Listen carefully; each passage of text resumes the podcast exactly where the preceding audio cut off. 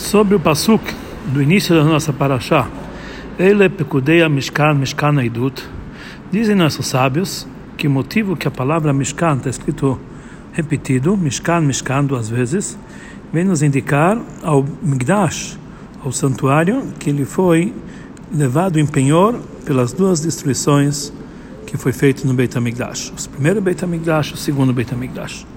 Então não dá para entender, como, como perguntam os comentaristas, somente uma das duas vezes da palavra Mishkan está a mais, porque uma vez é necessário para o contexto do Pasuk. Então, como podemos, então, entender, aprender a palavra Mishkan, Mishkan, que está escrito duas vezes, que faz alusão às duas destruições dos dois Batemigdash? Aqui nós entendemos que o estudo das palavras Mishkan, Mishkan, não é um estudo que nós aprendemos pela, pelo fato que está a mais, está escrito duas vezes. Mas é como a linguagem de Rashi, é uma indicação que nos ensina que a duplicidade da palavra Mishkan vem, vem nos indicar Mashken, que ele foi levado como garantia, como penhor. Ou seja, conforme a explicação literal da palavra Mishkan, Mishkan, o Passuk está falando sobre o santuário do deserto. Mas ele está indicando também a expressão Mishkan, o assunto de Mashkon, um penhor, uma garantia. Mishkan, Mishkan duas vezes demonstram a uma garantia dos dois Batei Migdash, o penhor dos dois Batei Migdash, que eles foram levados como garantia. Os Forno, um dos comentaristas do Humash, ele explica que o Pasuk Eile Pekudea Mishkan demonstra a grande importância das partes do Mishkan e de seus utensílios, que por mérito dessa importância eles não foram destruídos, como falam nossos sábios, como falam nossos sábios. Talvez você quer me dizer que as partes do Mishkan foi perdida? Talmud Lomar vem no passo que nos ensina Atzei Shitim Omdim, que era madeira de cedro que ficavam de pé, ou seja, que eles ficam de pé para sempre e para a eternidade. Mais ainda, nunca essas paredes, nunca essa parte do Mishkan caiu na mão dos inimigos. O Pasuk ele está detalhando as vantagens pelo qual o Beit HaMikdash, o Mishkan, o santuário, tinha que ser eterno e não cair na mão dos inimigos. Isso quer dizer Mishkan Aidut, Asher Pukad al Pi Moshe, Avodat Alivim, Bead Tamar Vetzalel. Ele era um santuário do testemunho de Hashem. Ele foi ordenado por Moshe. Foi o trabalho dos Levim na mão de Tamar e Betzalel. Tantos méritos ele tinha, pelo, pelo mérito de todas essas vantagens, a Shekhinah a divindade pairou no ato do seu, nos seus atos e nunca essas peças caíram na mão do inimigo. Por outro lado, o primeiro Beit HaMikdash, que ele não tinha todas essas vantagens, mesmo que nele também pairava a santidade, mas as suas peças foram perdidas e caíram na mão dos inimigos. E assim também, muito mais no segundo Beit HaMikdash, que não tinha também nenhuma dessas condições, muito menos que o primeiro Beit HaMikdash, não, e também não pairava nele a também caiu na mão dos inimigos. Então temos que dizer que a fonte dessa explicação, de uma forma geral, é do dito dos nossos sábios na Gemara, que os inimigos não dominaram os atos da mão de Moshe. Por isso, depois que Moshe, depois que foi construído o primeiro Beit HaMikdash, todas as partes, todas as peças do Mishkan, do santuário de Moshe, foram enterradas. O El Moed, o o edifício central, com as suas colunas, com os seus botões, com, eh, com os, os bastões e, e, e, as bases, etc. Nada disso caiu na mão dos inimigos. E sobre isso é baseado a explicação do Sforno que ele fala, já que Moshe bem ele ordenou, então por isso eh, esse é o motivo da eternidade das partes do Mishkan e de todos os seus utensílios. Essa vantagem do Mishkan em que em relação aos Batei Migdash, aos dois templos sagrados, é conforme a explicação textual do Pasuk, ou seja, conforme a parte literal, como é visto reveladamente, o Mishkan, que foi o ato da mão de Moshe, que ele foi ordenado conforme Moshe, ele é eterno. Por outro lado, os templos sagrados que caíram na, eh, na, caíram na mão dos inimigos e foram destruídos, que eles não foram atos da mão de Moshe. Mas o Pasuk, quando ele indica a palavra Mishkan, ou seja, na forma de remes, na indicação da forma explicação mais profunda, também os dois templos sagrados eles são eternos. Eles só foram pegos como garantia, como pior. Então daqui é explicado a grande pergunta sobre o Passuk, que ele está falando sobre a destruição do Beit HaMikdash através da palavra Mishkan, que vem da palavra Mashkon, Shanit Mashken, que foram pegados como garantia. Um objeto que é pegado como garantia, ele não é perdido dos seus donos. Ele não sai totalmente da propriedade daquele que está emprestando. Ele apenas se encontra temporariamente na mão daquele que emprestou, mas no final das contas, quando ele vai devolver o empréstimo, ele vai devolver o objeto que está penhorado, que é o mascon, o lavé, para aquele que pegou emprestado. Assim também em relação aos dois, aos dois templos, a destruição dele não, não quer dizer que eles foram, que a existência dele foi totalmente destruída, foi anulada por completo, Deus nos livre é apenas uma forma que eles serão levados como garantia. E no final das contas, ele vai voltar o próprio, próprio, os próprios templos, o primeiro e o segundo, para o povo de Israel. A vantagem da eternidade dos Batei Migdash, que existe no Mishkan em relação uh, que, que, que existe no santuário do deserto em relação aos templos sagrados, é só em relação às partes do Mishkan e seus utensílios, ou seja, os objetos do Mishkan mas em relação à santidade do local, a presença divina se encontrava no que se encontrava no Mishkan e no Migdash e no templo sagrado. Nós encontramos uma vantagem da eternidade justamente no templo sagrado de Jerusalém, no Migdash. Como Rama descreve nas leis de Beit HaBchirah, da construção do Beit HaMikdash, que já foi explicado na Torá, o santuário que fez Moshe Rabbeinu, e ele era temporário. Depois que foi construído o templo em Jerusalém, foi proibido todos os lugares do mundo para construir uma casa para Hashem e fazer nela korban. E não existe uma casa para todas as gerações, somente em Jerusalém e também no Monte Moriah, etc. Ele faz, ele traz um pasuk que prova isso. E qual é o pasuk? Zot menuchati adeyad. Esse é o meu, esse é o meu descanso eterno. Ou seja, a santidade no lugar do Mishkan era temporária, como está escrito, era chamado como Deus está andando numa tenda. Mas a casa Beit HaMikdash, a casa onde tem a presença divina de uma forma fixa para todas as gerações, isso só ocorreu no templo sagrado em Jerusalém. E assim também é, no lado negativo, que através disso que, que foi construído o Beit HaMikdash em Jerusalém, foi proibido todos os outros lugares de construir um Beit HaMikdash. Mais ainda, na construção do primeiro Beit HaMikdash, não somente que ficou um lugar fixo para a presença divina, mas também essa presença divina, na prática, ficou eternamente lá como fala o Rabbam, que a santidade do Beit HaMikdash de Jerusalém, a primeira santidade que aconteceu na época da construção do Beit HaMikdash, ela ficou, ela ficou consagrada naquele momento e para toda a eternidade. Porque a santidade do Migdash e de Jerusalém é por causa da presença divina. A presença divina nunca é anulada, então ele sempre se encontra lá, mesmo depois da destruição do Beit HaMikdash. Aqui nós entendemos que aquilo, isso que foi explicado anteriormente, que no íntimo a indicação do Passuk é que também o templo sagrado são, são eternos, como, como o Mishkan, como, como o santuário do deserto. Isso não é apenas a santidade do lugar do Beit que ela não é anulada. Porque, pelo contrário, o ele é, lá é o, é o ponto principal. A vantagem principal da eternidade do local é no Beit. Mas também a vantagem que tinha no Mishkan, que, seus, que, que todas as peças foram eternas, também existe também no Migdash, também no, santo, também no templo sagrado. E pelo menos algo parecido com a eternidade que tinha nos, nas, nas partes do santuário e nos seus utensílios também existe no Beit HaMikdash. Para entender isso melhor, temos que antecipar as palavras dos nossos ditos, dos nossos sábios, sobre o Pasuk.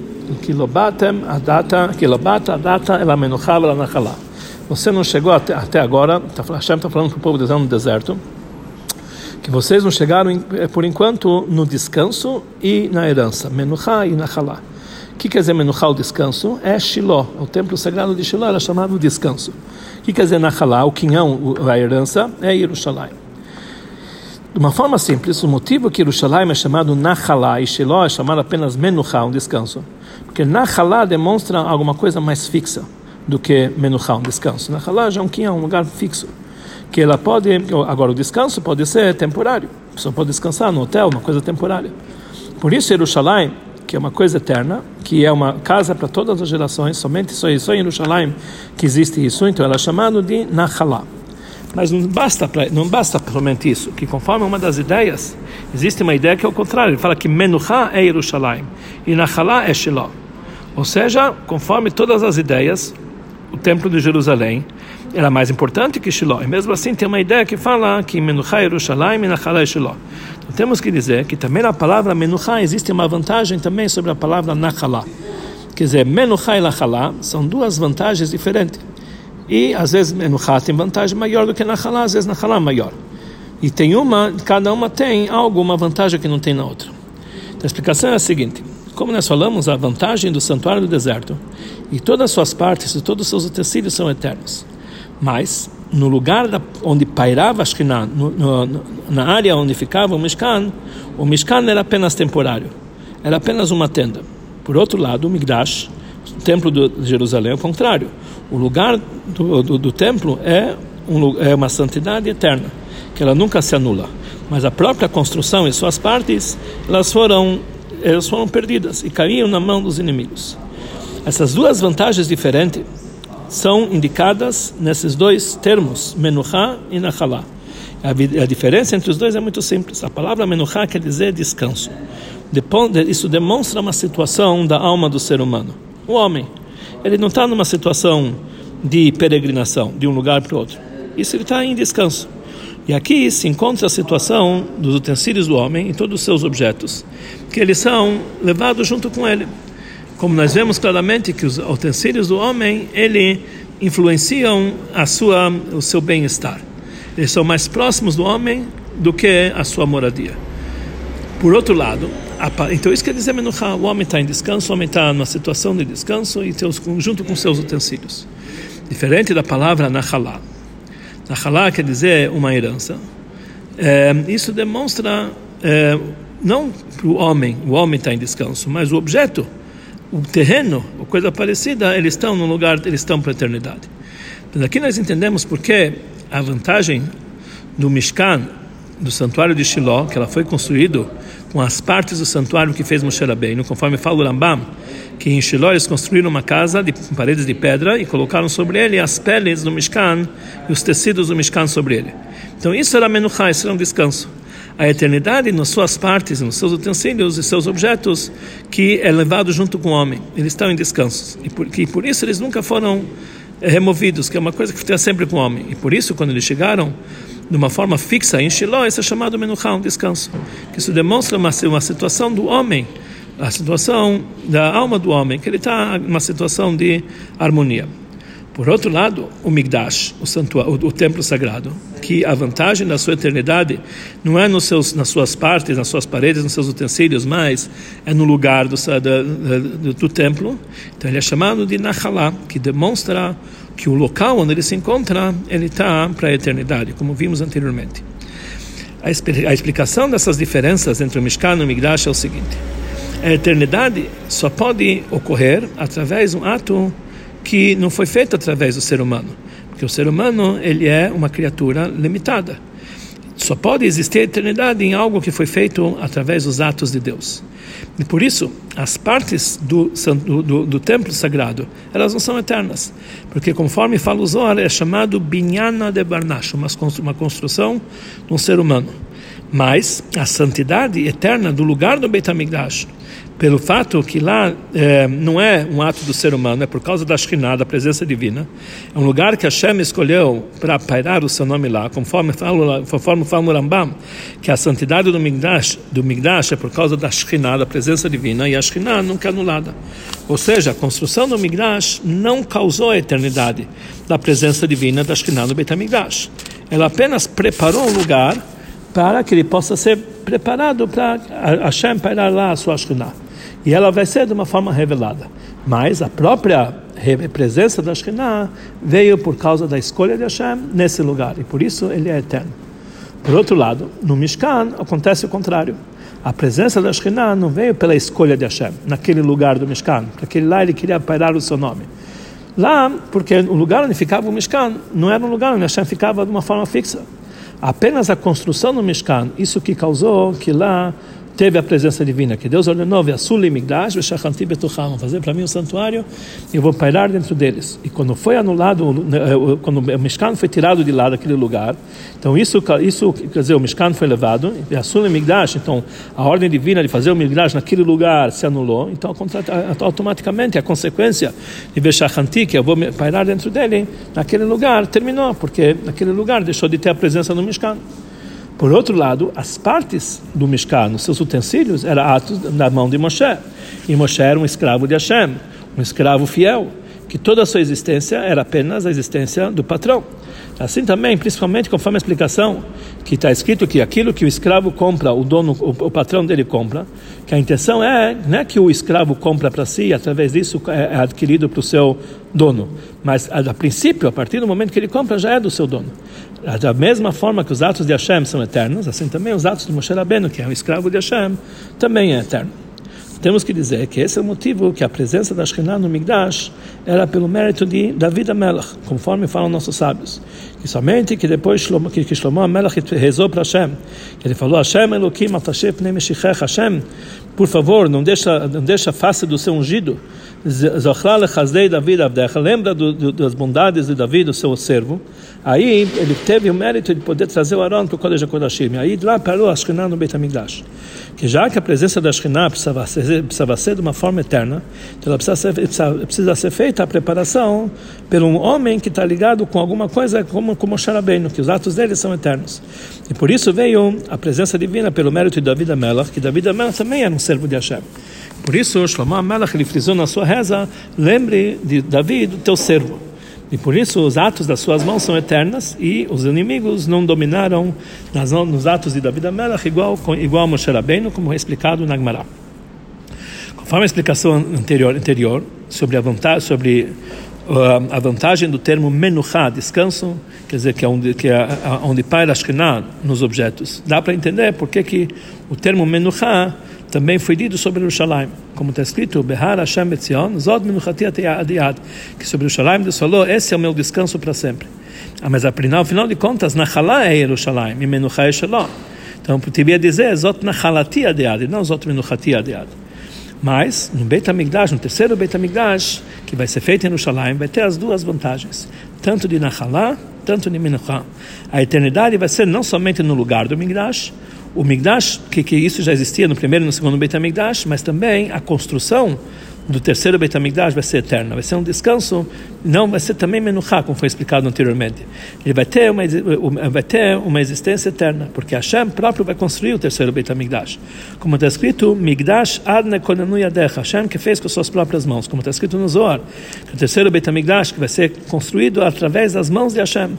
E isso vai ser, e, e por isso ele vai durar para toda a eternidade. Então, a princípio, podemos perguntar, uh, simplesmente temos que entender que aqui no passo que está falando Zod Menuchati Adead, esse é meu descanso para sempre, não está falando somente sobre o terceiro Beit HaMikdash, está falando também sobre o primeiro Beit HaMikdash. E mais ainda, o Rambam traz esse passo como motivo para nos ensinar a Lacha, que depois que foi criado o Mikdash, depois que foi construído o primeiro Beit HaMikdash em Jerusalém, foi proibido todos os lugares de fazer Korbanot. Então, como podemos usar aqui a linguagem outros Menuchati sobre o primeiro Beit HaMikdash, que ele foi destruído? A explicação é o seguinte: Akmará em Masachat Eruvim fala sobre os, ah, ah, os acampamentos do povo de Israel no deserto.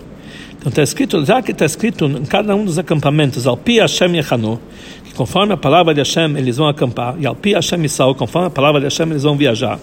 Então, cada lugar da viagem, mesmo que eles ficavam alguns dias, algumas horas, isso já era chamado fixo, que seria conforme a palavra de Hashem. Ou seja, mesmo que o povo de Israel no deserto eles moravam em tendas que não eram fixos, mesmo assim, já que o descanso eram em tendas conforme a ordem de Hashem, Pi Hashem, é como se fosse um lugar fixo. O próprio acampamento, a, a tenda, ficou naquele momento do acampamento algo fixo. E assim também no nosso assunto, já que conforme a palavra de Hashem, o Beit HaMikdash é chamado Bait, uma casa.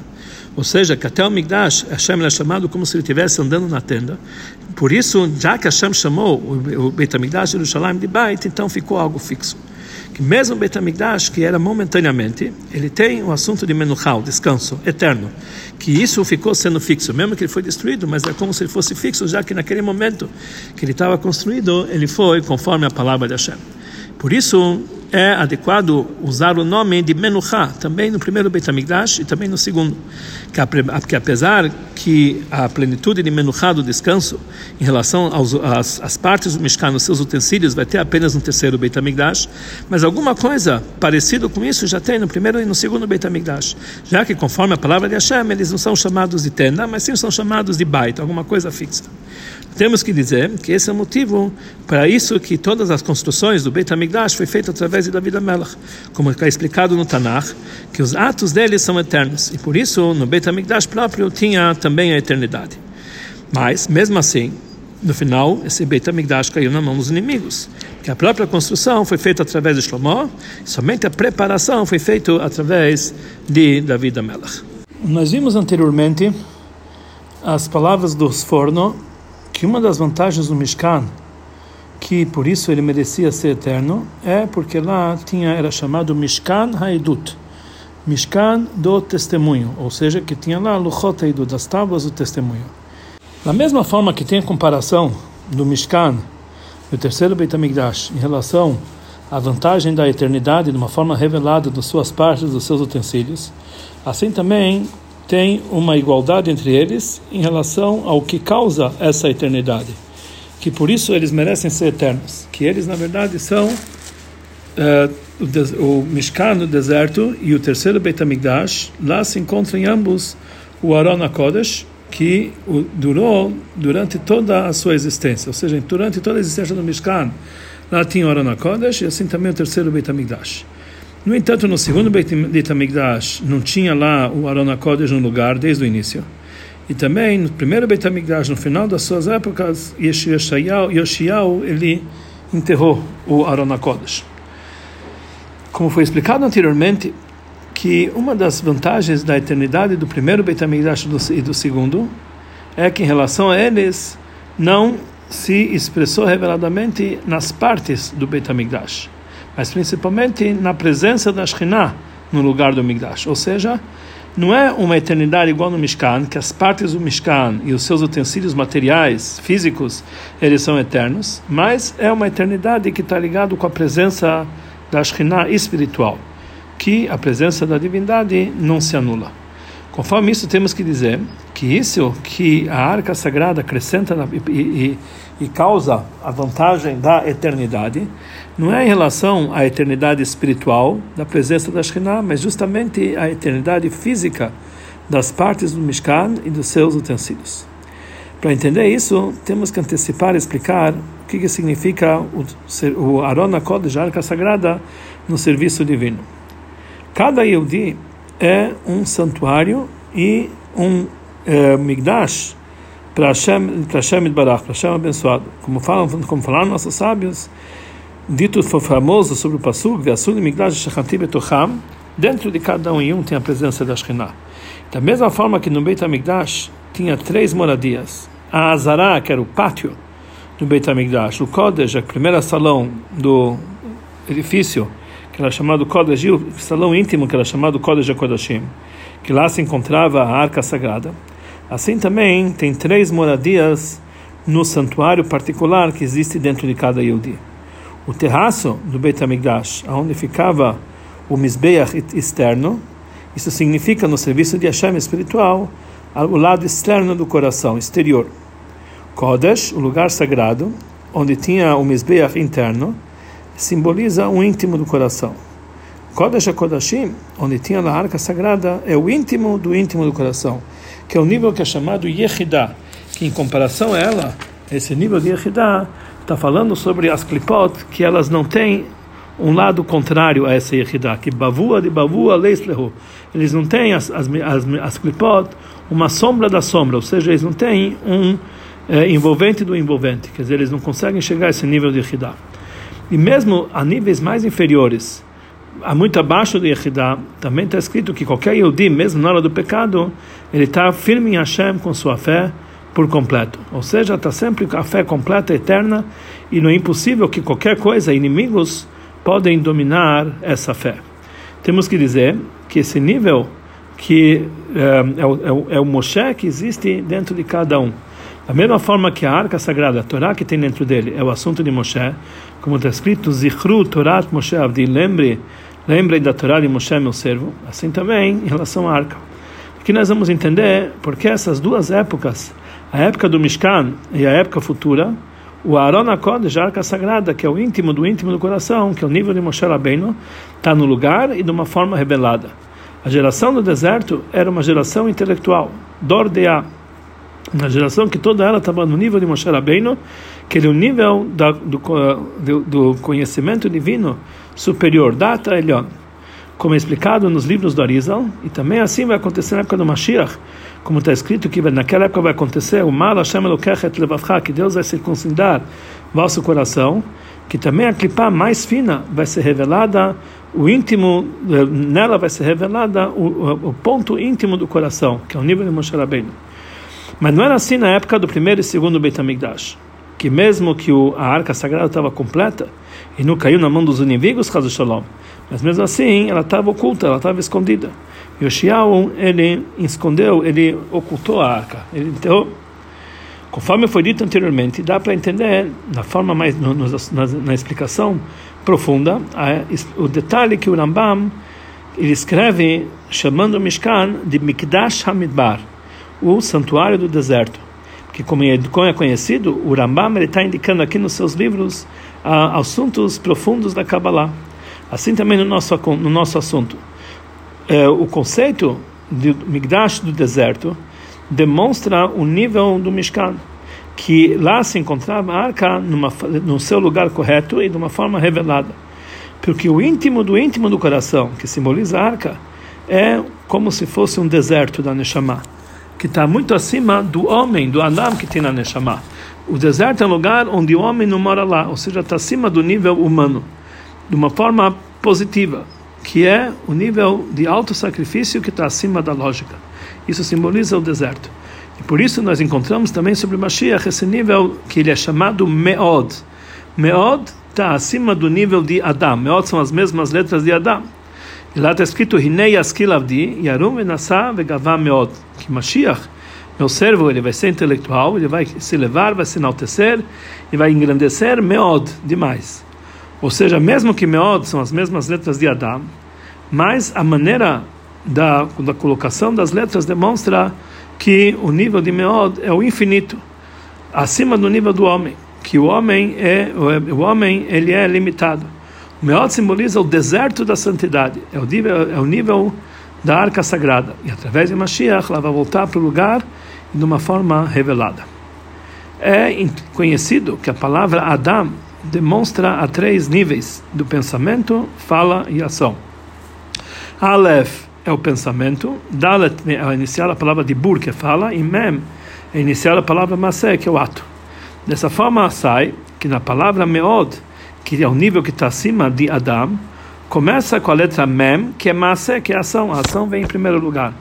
A explicação para isso é o seguinte: o alto sacrifício da pessoa se expressa justamente na ação.